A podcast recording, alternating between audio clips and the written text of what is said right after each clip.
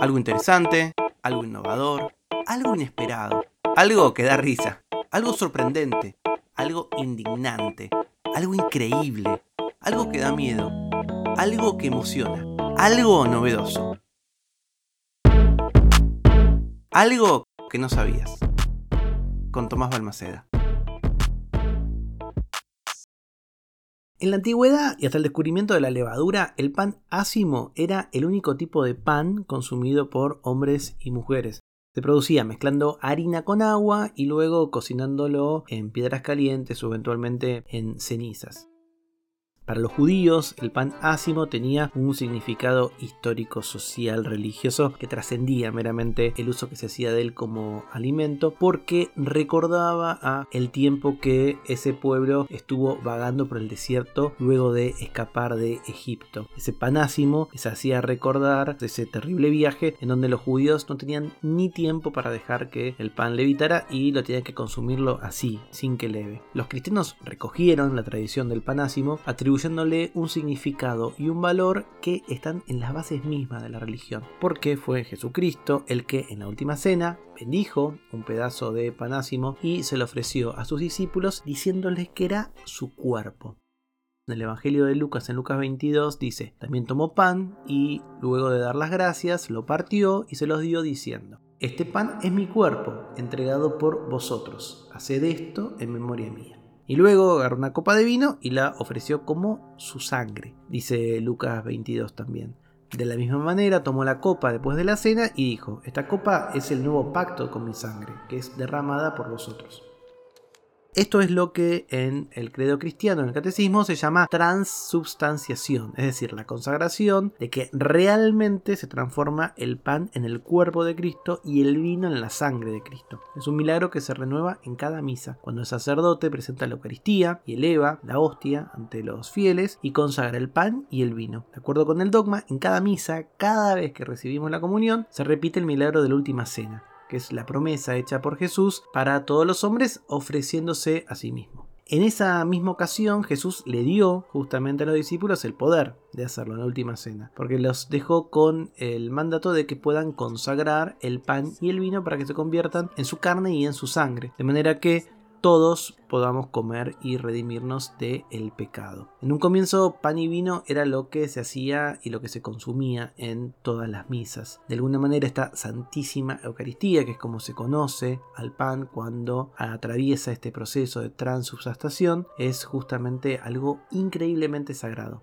Cualquier uso indebido o blasfemo se lo considera un pecado mortal. Incluso romper una hostia o dejar caerla en el piso eh, puede ser una falta muy grave. Como ofrecer vino resultó tener sus vericuetos, en general hoy lo que más se usa es dar una hostia, que es un pan ácimo creado específicamente para esta ceremonia. Pero en algunas ocasiones te pueden dar vino, quizás en una ceremonia particular o incluso si sos celíaco. Si sos celíaco o celíaca, hay hostias sin tac, pero tal vez es mucho lío. Lo que puedes hacer es directamente pedir tomar un poco del sorbo de esta sangre mesiánica, ¿no? Una buena pregunta que uno se puede hacer es decir, bueno, y si yo realmente me quiero consumir el cuerpo total de Cristo, la sangre total de Cristo, ¿cuántas hostias me tendría que comer o cuánto vino me tengo que tomar para poder consumir el cuerpo total? Bueno, vamos a hacer un poco de matemática y de investigación arqueológica. De acuerdo con la arqueología y con las matemáticas, el peso promedio de un varón judío del primer siglo de nuestra historia, justamente el siglo después de Cristo, es más o menos 50 kilos. Y la edad, la estatura era más o menos 1,55. No muy alto, no muy alto el Hijo de Dios, pero bueno, quizás un poquito más alto porque era especial, pero digamos una persona que medía entonces 1,55 y pesaba 50 kilos. Si pensamos que una hostia en promedio pesa 0.22 gramos, es decir, 0.22 gramos, tendríamos que comer 227.272 hostias para tener el cuerpo de Cristo completo. Son bastantes. Ahora bien, tenemos que pensar en la sangre. Un hombre de 50 kilos, según la ciencia, tiene más o menos 3.3 litros de sangre en el organismo. Es decir, que es casi 4 botellas y media de 750 eh, mililitros, la que encontramos en el súper o, en una vinería. Alguien muy quisquilloso puede decir, ok, pero me hiciste el peso del cuerpo de Cristo con la sangre. Entonces, a los 50 kilogramos le restamos el peso de 3.3 litros de sangre, lo que nos da es que deberíamos entonces consumir un poquito menos de hostias. Tendremos que consumir 212.000 272 hostias consagradas para poder tener el cuerpo completo de Cristo y como les dije 4.4 4.5 botellas de vino de 750 para tener toda su sangre. Bueno, eso quizás lo sabías, si lo sabías, nada, puede ser, lo sabías. Pero esto es algo que no sabías. La primera comida humana en la luna fue una hostia. Ajá, así como lo escuchas. Federico Cuxo, un gran amigo y un mejor periodista científico argentino, tiene un libro que ya tiene un par de años. A ver, pero lo tengo en la mano el libro, voy a hacer ruido del libro. A ver cuándo lo sacó. Lo editó Pay 2 en el año 2013, que se llama Todo lo que necesitas saber sobre ciencia. Y ahí habla sobre gastronomía espacial, sobre el tema de qué se come en el espacio. Federico dice, vivir en el espacio nunca fue fácil ni fue cómodo. Los astronautas de las primeras misiones tripuladas sufrían cada vez que tenían que llevarse algo a la boca. Flotar, a causa de la microgravedad, puede ser entretenido por un rato o buenísimo para las cámaras, pero a la larga se vuelve engorroso. Las tareas más rutinarias y aparentemente sencillas, realizadas por los seres humanos desde hace miles de años, como por ejemplo almorzar o cenar o ir al baño, en la Tierra son sencillas, pero resultaban toda una complicación con el que había que coordinar con precisión vista y brazos acorde al movimiento azaroso de los alimentos. Si por ejemplo sucediera lo que pasa en el capítulo de Los Simpson, en donde Homero come unas papas fritas o un pan, sería una tragedia porque llenaría la estación espacial de migajas y eso podría causar una catástrofe. Así surgió la idea de compactar la idea en cubos masticables o simplemente en deshidratarla. De hecho, los jugos como el Tang o el café en polvo, que ahora son muy conocidos por el gran público, debutaron en los años 60 con las misiones de Mercury de la NASA.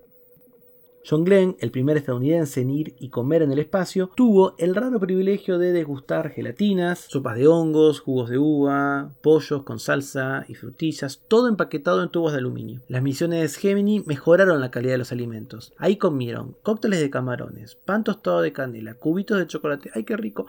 Compota de manzana, sopa crema de pollo, estofado de carne y budín de manteca. El salto cualitativo se dio en el programa Apolo, el mismo que puso a Neil Armstrong y compañía en la Luna el 60 la introducción de agua caliente en las naves amplió la variedad de los alimentos y mejoró su sabor. La aparición de los cubiertos hizo que cada comida fuese un poquito más terrestre café, tocino, copos de maíz, huevos cocidos, galletas de queso, budín de chocolate, ensalada de atún, salchichas. Todas esas cosas fueron saboreadas por los astronautas a lo largo del tiempo. Para la época de Skylab, que fue la primera estación espacial estadounidense que orbitó el planeta entre el 73 y el 79 del siglo XX, los integrantes de las misiones podían elegir entre 72 platos y 20 tipos de bebida. Había de todo. Pero bueno, quizás lo que no sepas es que la primera comida humana fue una hostia. La comió Buzz Aldrin en julio del 69 en el módulo lunar Águila.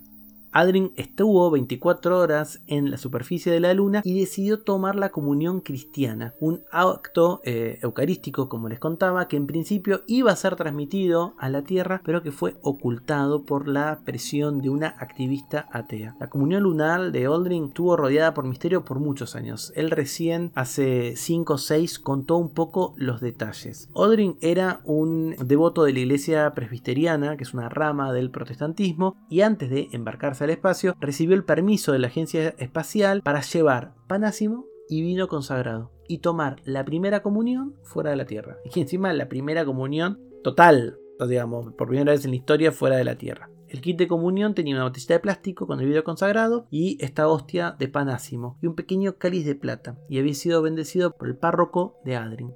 Dean Utroff. Mientras los tres astronautas esperaban la siguiente fase de la misión, paseando por la Luna, Aldrin se dirigió a toda la humanidad hablando muy solemnemente. Me gustaría pedir a todas las personas que están escuchando, quienes sean, donde estén, que contemplen por un momento los acontecimientos de las pasadas horas y den gracias en forma individual. Y ahí comulgó. De paso leyó un pasaje de la Biblia que había llevado en una hoja de papel. Yo soy la vid, vosotros los pámpanos. El que permanece en mí y yo en él este lleva mucho fruto, porque separado de mí nada podéis hacer. Es un versículo de Juan, del libro de Juan. Se clavó el vino, se clavó la hostia y fueron los primeros alimentos a ser consumidos por un ser humano en la luna.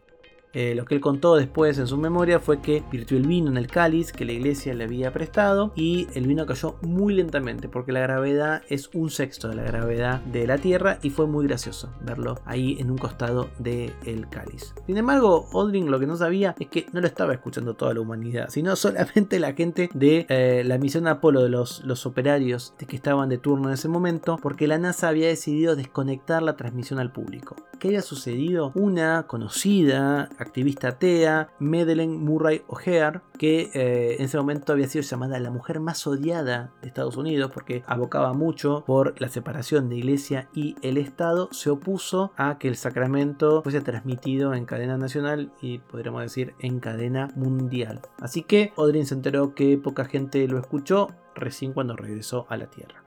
Y esto es algo que no sabías. La primera comida humana en la luna fue una hostia. Para hacer este episodio utilicé el libro de Fede Cuxo todo lo que necesitas saber sobre la ciencia que editó Pay2 y el artículo del portal público.es cuántas hostias tendrías que comer para engullir un Jesucristo entero. Si sabes algo que el resto de los humanos mortales no conocemos, me lo puedes contar en hola.tomasbalmaceda.com.